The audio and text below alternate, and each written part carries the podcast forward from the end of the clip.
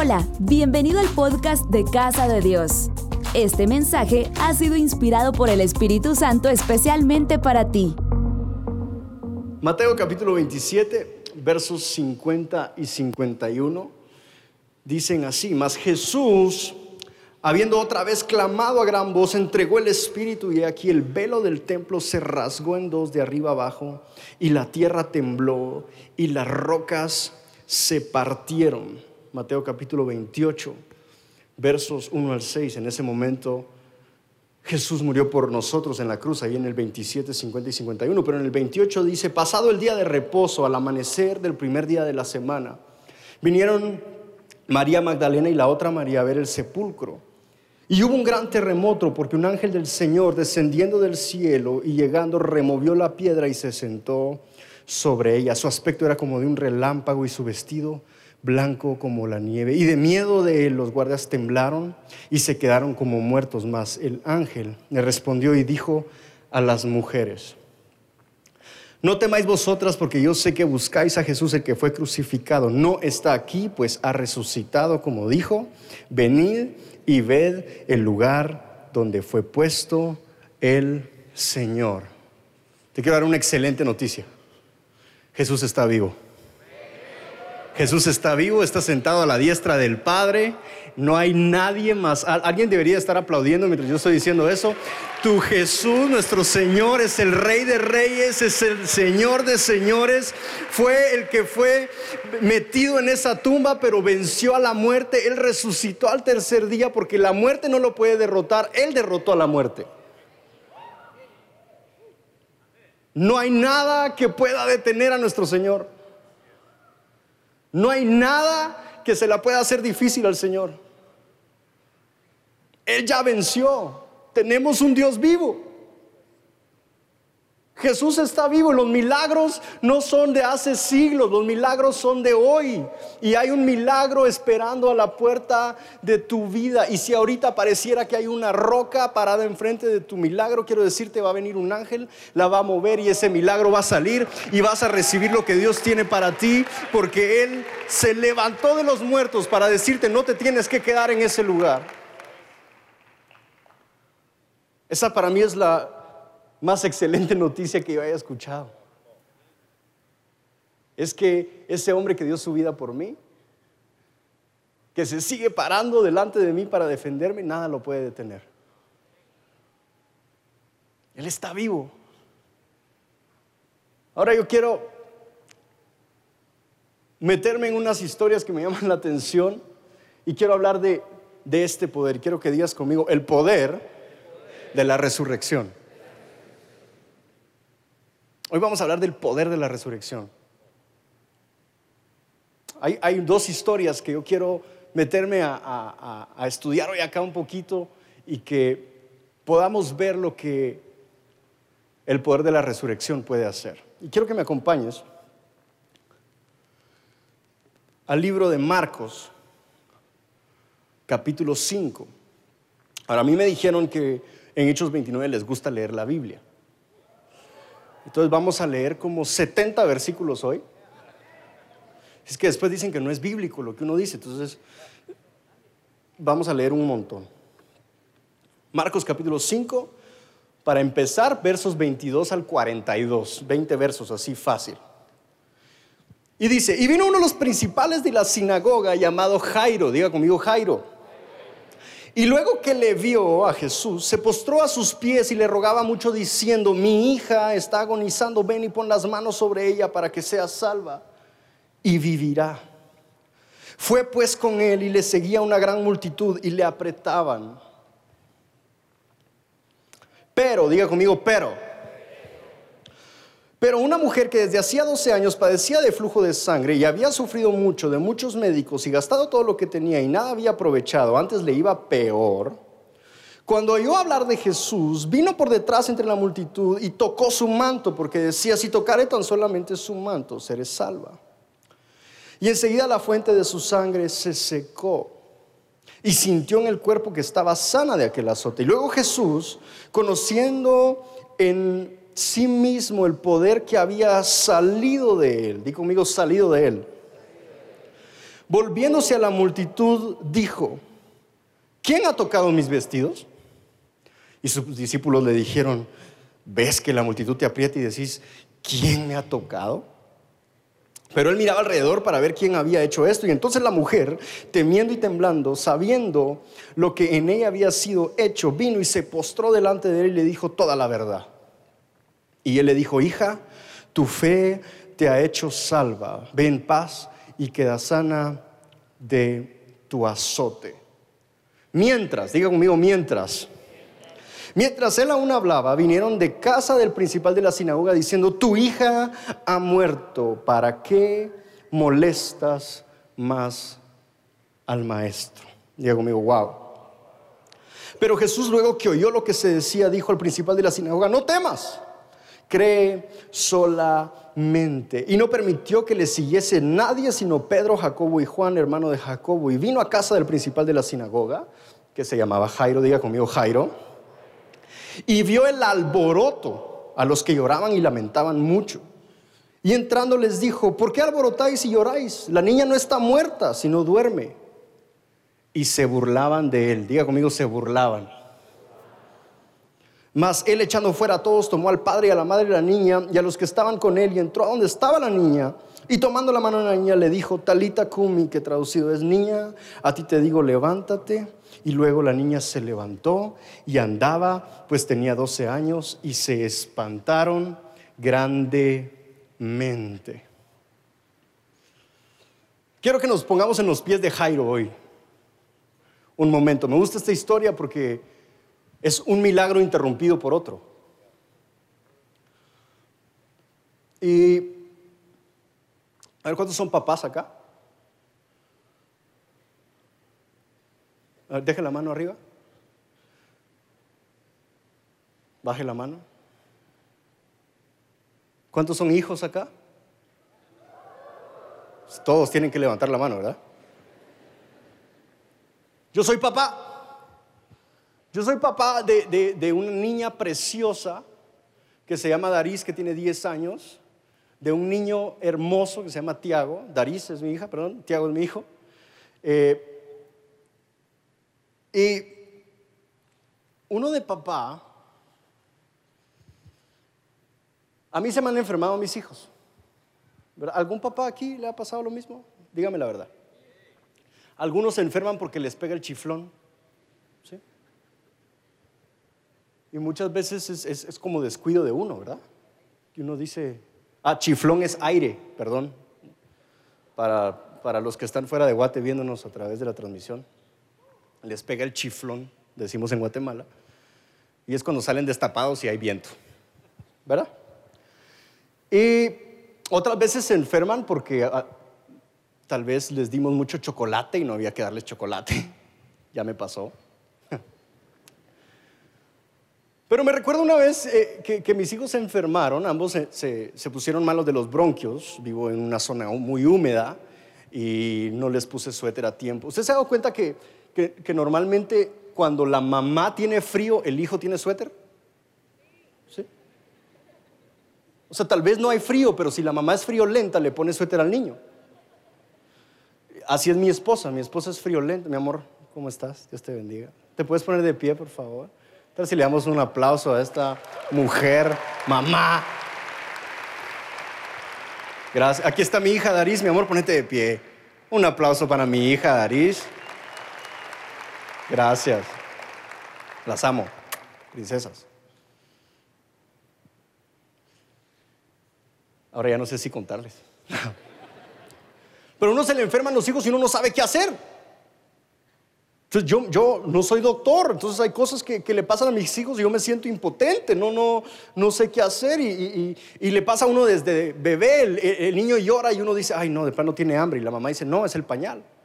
Y, uno empieza con, con, estos conflictos, pero a mí me pasó ya más adelante que, mis hijos, y, uno se siente impotente. La cosa es que para ese 28 de diciembre, mis hijos se enfermaron y los tuve que llevar al hospital pasé el año nuevo en el hospital. Llevamos a mis hijos al hospital, los dos estaban malitos de sus bronquios, y, y estuvimos ahí y yo me frustré, me frustré por dos cosas. Yo quería quemar canchinflines y hacer bombas con mi hermano y no podía.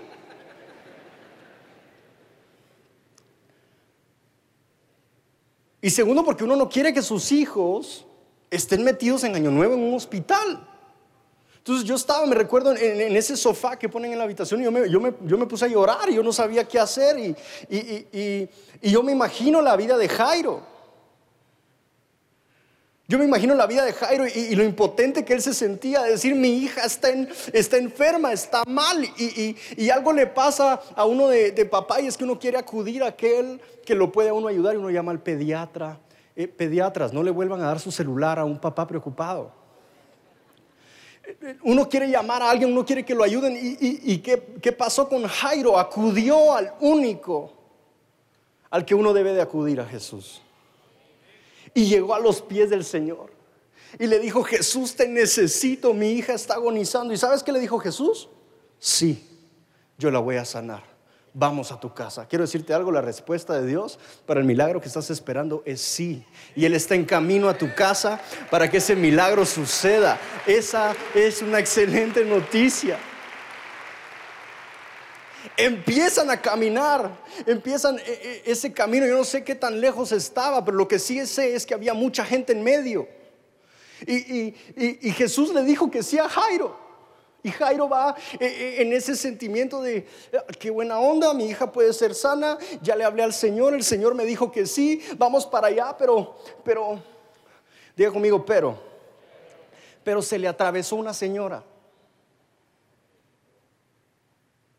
Una señora que tenía años de sufrir flujo de sangre. Ahora, hoy me estoy poniendo en los pies de Jairo, por favor.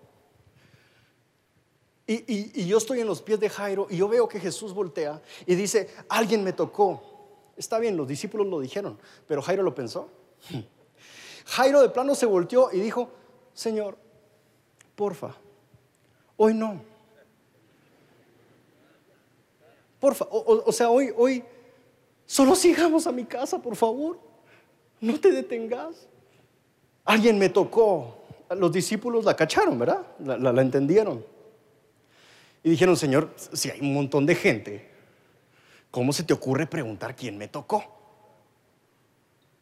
Diga conmigo, pero. Muchas veces nos pasa que estamos creyendo por un milagro y estamos avanzando, estamos delante de los pies del Señor, venimos a la iglesia, estamos creyendo, lo ponemos en ayuno, lo ponemos en oración, vamos a las vigilias, venimos a hechos y decimos, Señor, eh, eh, voy a comprar dos entradas por hechos, así recibo el doble.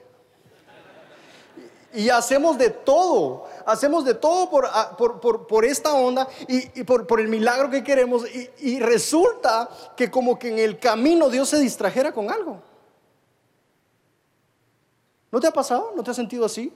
Como que, como que vas caminando hacia lo que Dios quiere, pero como que Jesús dijo, ¿sabes qué?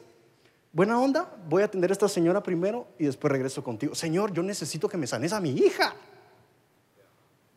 Yo tengo a mi hija enferma en casa. ¿Cómo? ¿Por qué? Este hubiera sido Cachito. Digamos que no fue Jairo, Cachito. Le hubiera dicho, Señor, 40 años, un día más. O sea, un día más, vamos a la casa y regreso. Yo te acompaño. Yo te pago los viáticos del viaje. Pero vayamos a mi casa primero y regresemos por la señora después. Y nos pasa, nos sentimos así porque pareciera que cuando los problemas o cuando los demás tienen problemas son menos importantes que cuando nosotros tenemos problemas. Y, estamos tan metidos en nuestra dificultad, eh, estamos tan metidos en el proceso que estamos viviendo, que se nos olvidan que hay otros milagros que Jesús también tiene que hacer. Jairo, yo, yo me hubiera desesperado.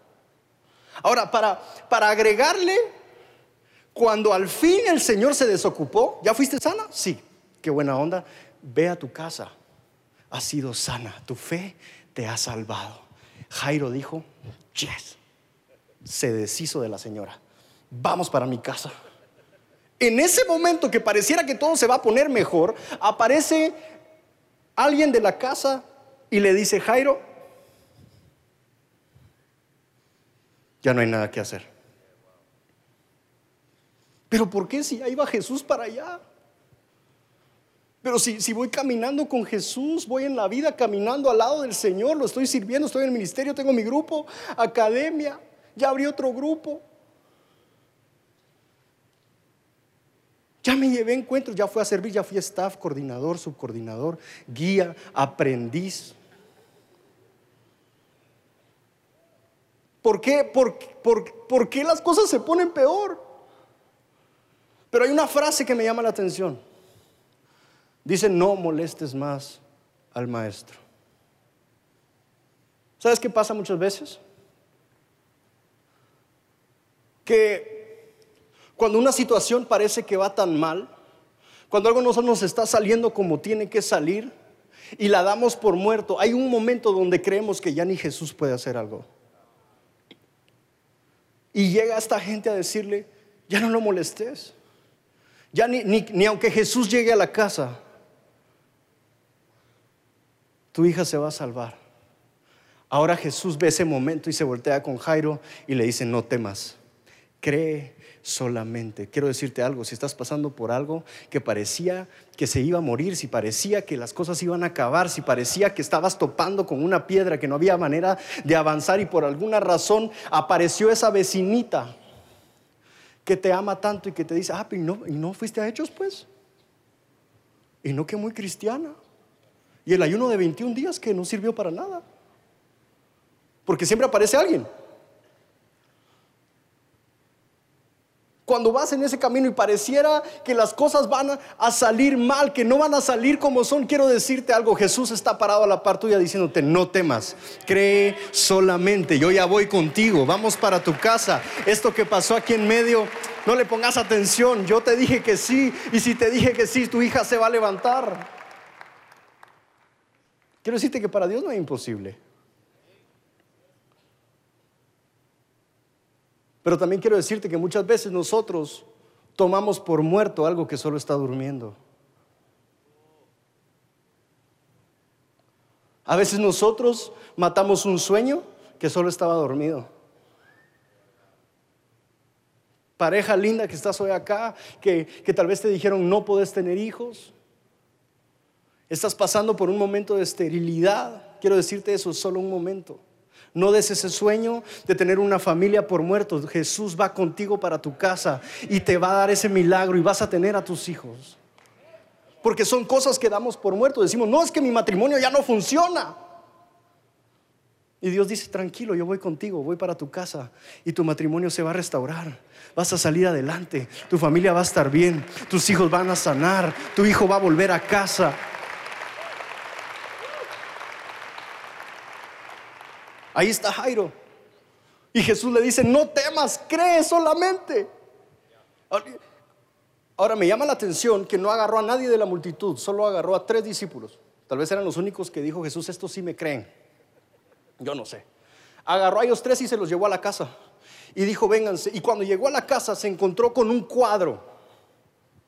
Con un cuadro con el que nos encontramos muchas veces. Están los que están pasando el luto con nosotros. Que cuando tú le cuentas, brother, es que la verdad es que estoy pasando por esterilidad, brother, que lo siento. Lloremos juntos. Estaban llorando, estaban haciendo un escándalo. Obviamente una niña de 12 años había muerto. Era normal vivir un luto. Pero lo que no sabían es que Jesús estaba por entrar. Ahora Jesús se voltea y les dice, la niña no está muerta, sino duermen. ¿Y sabe qué pasó? Se burlaron de él. Se burlaron de Jesús. Este, este, tipo está loco. A ver, espérenme. ¿Ustedes ya me vieron sanar leprosos? Sí. ¿Ya me vieron levantar un paralítico? Sí. La niña solo está durmiendo. Créanme, hombre, se va a levantar. Pero muchas veces, en el momento de la presión, en el momento de la tensión, se nos fue un ser querido, hasta las palabras de Dios pareciera que no están de acuerdo a lo que uno quiere creer. Le dice, no se preocupen, solo está durmiendo. Quiero decirte algo, las cosas que parecían muertas en tu vida no están muertas, solo están durmiendo y Dios las va a resucitar. Porque Él está acá, Él te trajo para eso y su espíritu lo va a hacer. Ahora,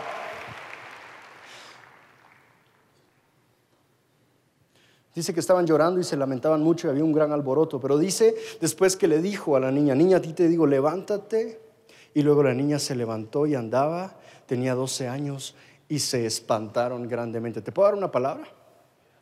¿Puedes levantar tus manos lo más alto que puedas? El que se burlaba de ti va a quedar espantado de lo que Dios va a hacer en tu vida.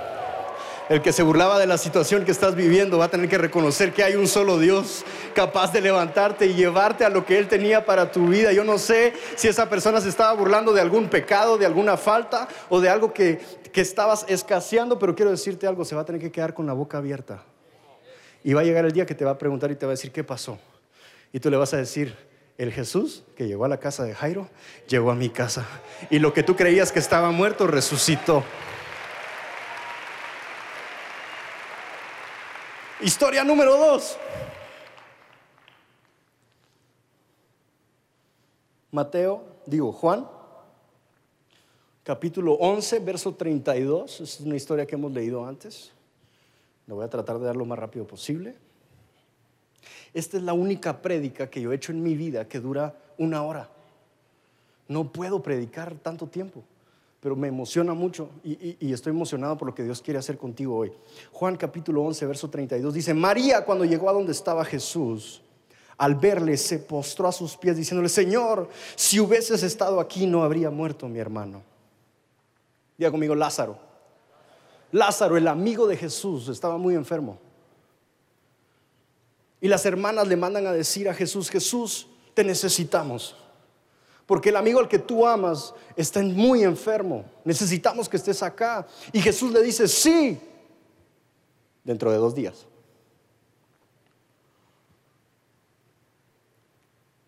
¿Cómo, así, Señor? O sea, es tu amigo. O sea, deja tu campaña evangelística y venite. O sea, hoy, hoy no es día de estar predicándole a multitudes, hoy es día de venir a estar con tu amigo. Y le dice, sí, sí, yo voy a llegar, voy a llegar dentro de dos días. Pasaron los dos días y Lázaro se murió. Entonces llega Jesús y al verse con María, María le dice, si hubieras estado aquí, no habría muerto mi hermano. Y esas muchas veces nuestra condición, el estado en el que estamos en la mente. Y, y decimos, pero si Jesús está en esto, ¿por qué murió? Si Jesús estaba en mi matrimonio, ¿por qué terminó?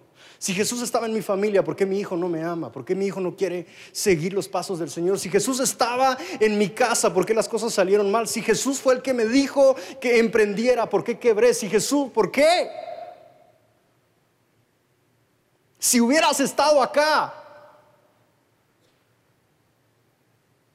Él no había muerto, Él no habría muerto. Jesús, yo me imagino la cara de Jesús diciéndole, sí, pero ya vine. Mira lo que dice el verso 37.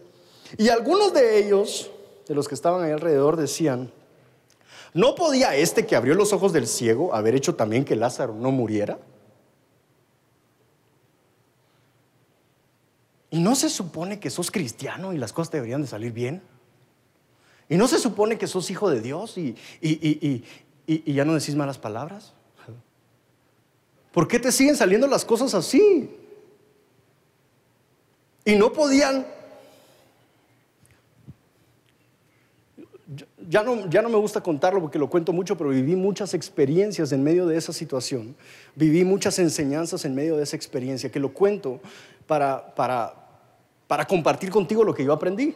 Fue una lección que a mí me salió eh, cara y, y si te la puedo compartir para que no te salga tan cara a ti, mejor.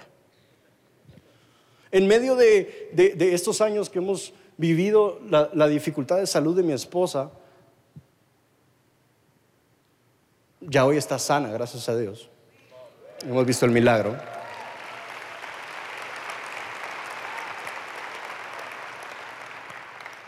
Yo me recuerdo las noches en las que yo ponía las manos sobre mi esposa y oraba. Y le decía, Señor, sánala. Tu palabra dice que ponga las manos sobre los enfermos y van a sanar. Y Señor, yo pongo la mano sobre mi esposa y declaro que va a ser sana. Me recuerdo que me regalaron aceite, la ungí con aceite. todo lo que yo sabía que se podía hacer, todo lo hice. Pero ¿sabes qué fue lo que entró en mi cabeza? ¿Y el Dios de noches de gloria dónde está? ¿Y el Dios que yo he visto hacer milagros dónde está? No podía este Jesús haber sanado mi matrimonio, no podía este Jesús haber sanado mi relación con mis hijos, no podía este Jesús al que al que yo visito, el que me visita, al que lo busco, el que me llena de su presencia, el que tengo su poder, el que levanto las manos, el que puedo hablar en lenguas, el que he recibido el Espíritu Santo. ¿No podía este también hacer un milagro en mi casa? Nos metemos en, en ese estado mental en el que empezamos a, a recibir esos dardos para que haya duda en nuestro corazón en vez de fe. Pero Jesús estaba de frente a Lázaro.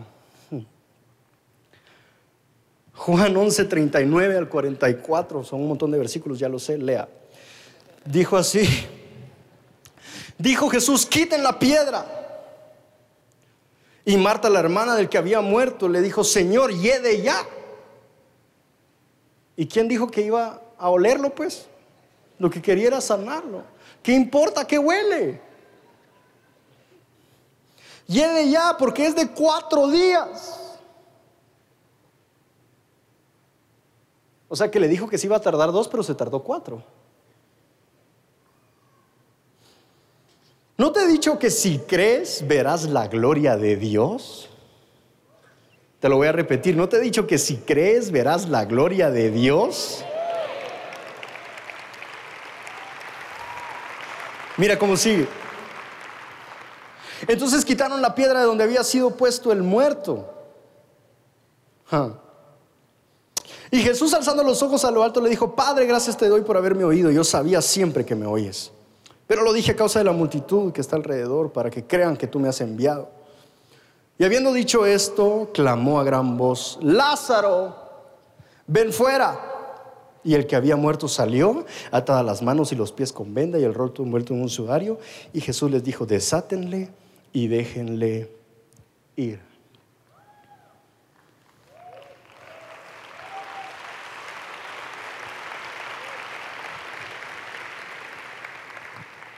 Yo quiero quiero hacer una dinámica. ¿Podemos hacer una dinámica? ¿Sí? Rapidito. Cuando yo haga así, ustedes dicen Lázaro. ¿Sí? Y cuando yo haga así, ustedes dicen ven fuera. ¿Listos?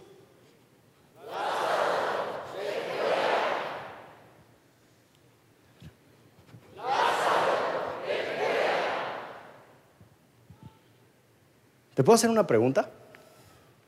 Esta pregunta yo me la hice cuando lo estaba leyendo y, y, me quebró la cabeza. Le voy a pedir a alguien que me acompañe en el piano, por favor. A ver, Jesús dijo... Casi no oigo a los de allá atrás, yo creo que no están gritando. Ustedes creen que aquí adelante no se oye, pero sí se oye. Entonces yo quiero que todos lo digamos. A ver,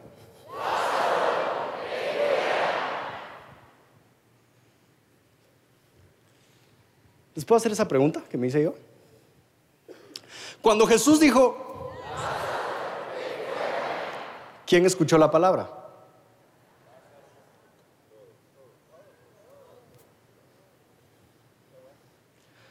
Espéreme. Cuando Jesús dijo, ¿quién escuchó esa palabra? A ver, la instrucción era para Lázaro, ¿sí? Pero Lázaro estaba muerto. A ver, yo me recuerdo de chiquito que me dieron una palabra, porque cuando uno escucha una palabra, uno puede reaccionar a la palabra, ¿sí? Me dieron una palabra y me dijeron, mira, vas a ir por las naciones a predicar a todo el mundo. Yo me recuerdo que llegué a mi casa a hacer una maleta y me paré en la puerta. Brother, eso no iba a pasar ese día. Eso es un proceso. Tenés que crecer, tenés que evolucionar y un día vas a llegar a predicar a las naciones. Pero yo recibí la palabra y yo reaccioné con la palabra. Ahora cuando Jesús dijo,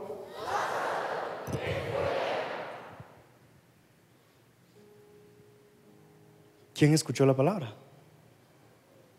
Ah, yo sé que Lázaro le escuchó porque Lázaro reaccionó a la palabra, pero ¿cómo le escuchó si está muerto? A ver, Jesús llegó delante de una higuera. Primero, yo no, yo no sé quién seguiría un loco que habla con árboles. Primero. Pero llegó con una higuera y le dijo, a ver, enséñame tus frutos. No, no tengo, solo, a mí solo hojas. Ah, bueno, te vas a secar y ya no vas a dar fruto nunca más. Llegaron al siguiente día, vieron la higuera y la higuera estaba muerta. A ver, ¿cómo escuchó la higuera? ¿Alguien le ha visto las orejas a la higuera? ¿Se recuerdan en el Antiguo Testamento Dios habló a, Moisés y le dijo que le hablara a la piedra? Él le pegó. Pero la piedra tenía que obedecer si Moisés hablaba. Ahora, ¿con qué orejas escucha una piedra?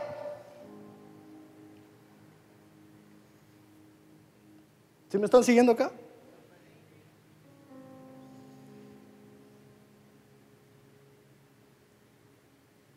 Jesús en la barca le habló los vientos y los vientos se calmaron. Como que hay algo que yo no estoy entendiendo de la naturaleza. Cuando Jesús dijo,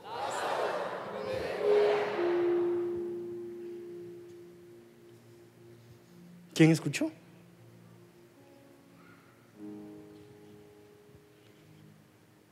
¿Te puedo contar lo que Dios me dijo? No se trata si la persona me puede escuchar o no, se trata que yo dije la palabra.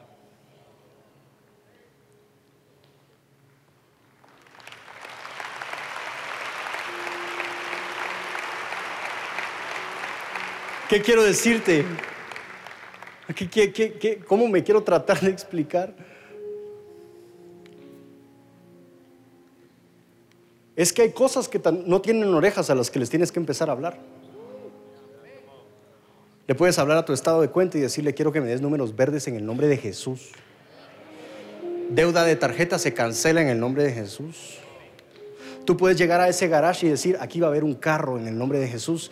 Y ustedes, paredes del garage, me escuchan que aquí para el otro año va a haber un carro parqueado, último modelo, con todos los extras y toda la onda, porque Dios dijo que me iba a bendecir y me va a bendecir. Así que yo no sé si esas paredes tienen, ¿qué quiero decirte? Las paredes de tu casa te van a oír, vas a tener el grupo más grande de tu zona. Las paredes de tu academia, vas a tener las clases de academia más grandes de, de tu zona, vas a lanzar a toda la gente posible. Quiero que voltees a ver, ¿sabes qué?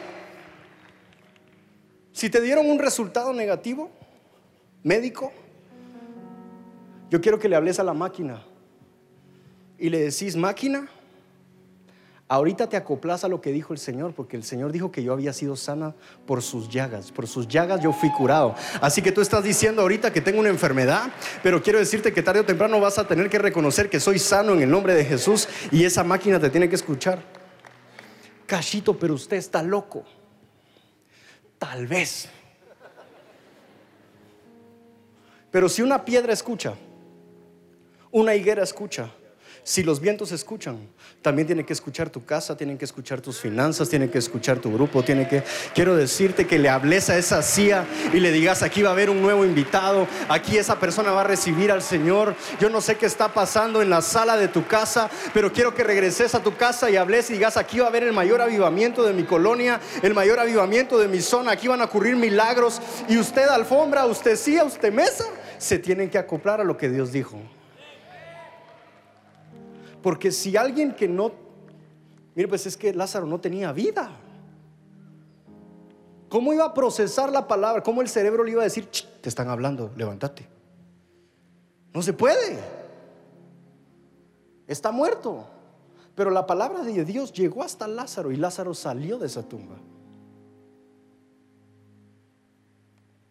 Ahora, ¿por qué, por qué te cuento estas historias? Y aquí está.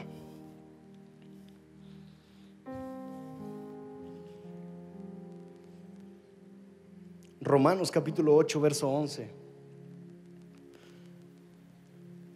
Y dice, si el espíritu de aquel que levantó de los muertos a Jesús mora en vosotros, El que le levantó de los muertos a Cristo Jesús vivificará también vuestros cuerpos mortales por su espíritu que mora en vosotros. Quiero decirte, tú tienes un poder, un poder muy importante que se llama el poder de la resurrección. Y cuando tú empieces a usar tu boca para hablar vida, las cosas tienen que cobrar vida. Cuando tú empieces a, hablar, a usar tu boca para declarar bendición, las cosas van a ser benditas. Cuando tú empieces a usar ese poder, vas a transformar lo que está alrededor tuyo y vas a empezar a ver las cosas que no tenían vida, cobrar vida.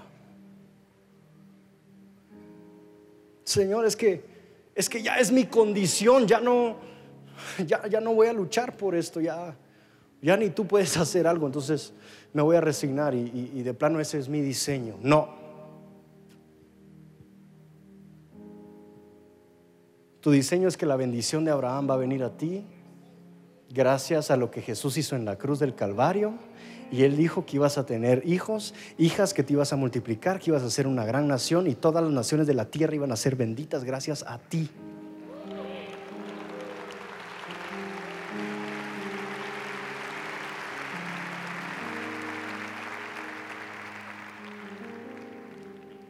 ¿Estás pasando enfermedad en casa?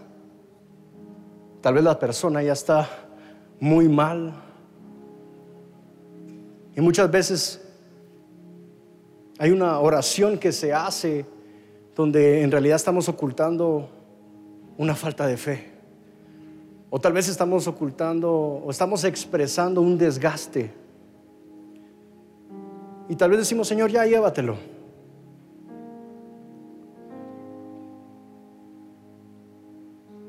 Quiero decirte algo, Jesús puede hacer algo. Él puede cambiar cualquier situación en una situación de gozo, de alegría, con un resultado milagroso. Y quiero terminar con este verso, porque me quedan 30 segundos, esto lo voy a leer rapidísimo. Mateo capítulo 27, versos 50, es con el verso que empecé. Dice, mas Jesús habiendo otra vez clamado a gran voz, entregó su espíritu. Y aquí el velo del templo se rasgó en dos, de arriba a abajo, y la tierra tembló y las rocas se partieron y se abrieron los sepulcros. Pone atención a esto, por favor.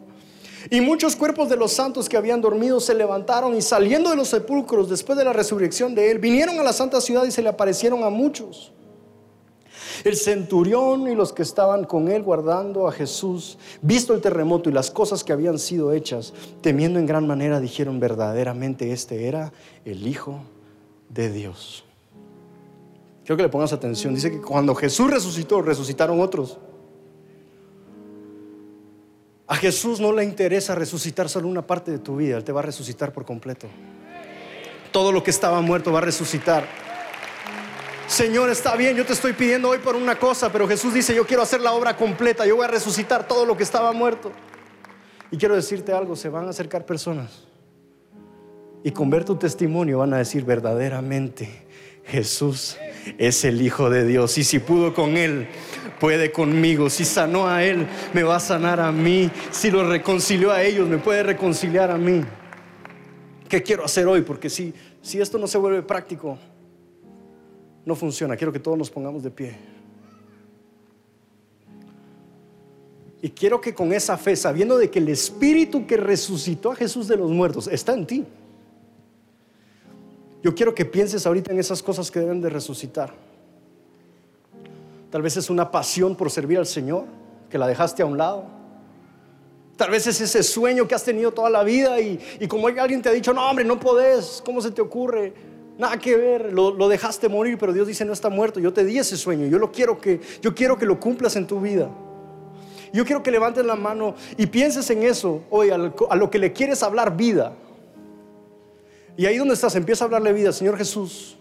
Muchas gracias, Padre, por todo lo que has hecho. Señor, yo le hablo vida a mis negocios, a mi emprendimiento. Yo le hablo vida a mi familia. Señor, yo le hablo vida a matrimonios que hoy estaban pasando por alguna dificultad. Nada va a separar lo que tú has unido, Señor. Y declaramos que tú estás en medio de ese lugar y lo que parecía muerto resucita, cachito. Pero es que ya firmé papeles. No hay nada imposible para Dios. Él está contigo. Hoy le hablo a la enfermedad. Te vas fuera ahora en el nombre de Jesús. Y le haces caso a la palabra de Dios, porque en nosotros hay un espíritu, ese espíritu que levantó a Jesús de los muertos. Y hoy te ordeno que seas sano en el nombre de Jesús. Hoy le hablo a a esa máquina que dijo que, el resultado era positivo. En el nombre de Jesús, esa máquina se pone de acuerdo a los planes de Dios. Vas a hacerte exámenes otra vez y lo que parecía que era positivo se va de tu vida hoy en el nombre de Jesús. Sé sano, sé libre, las cadenas se rompen, sales de ese vicio, eso que te tenía atado.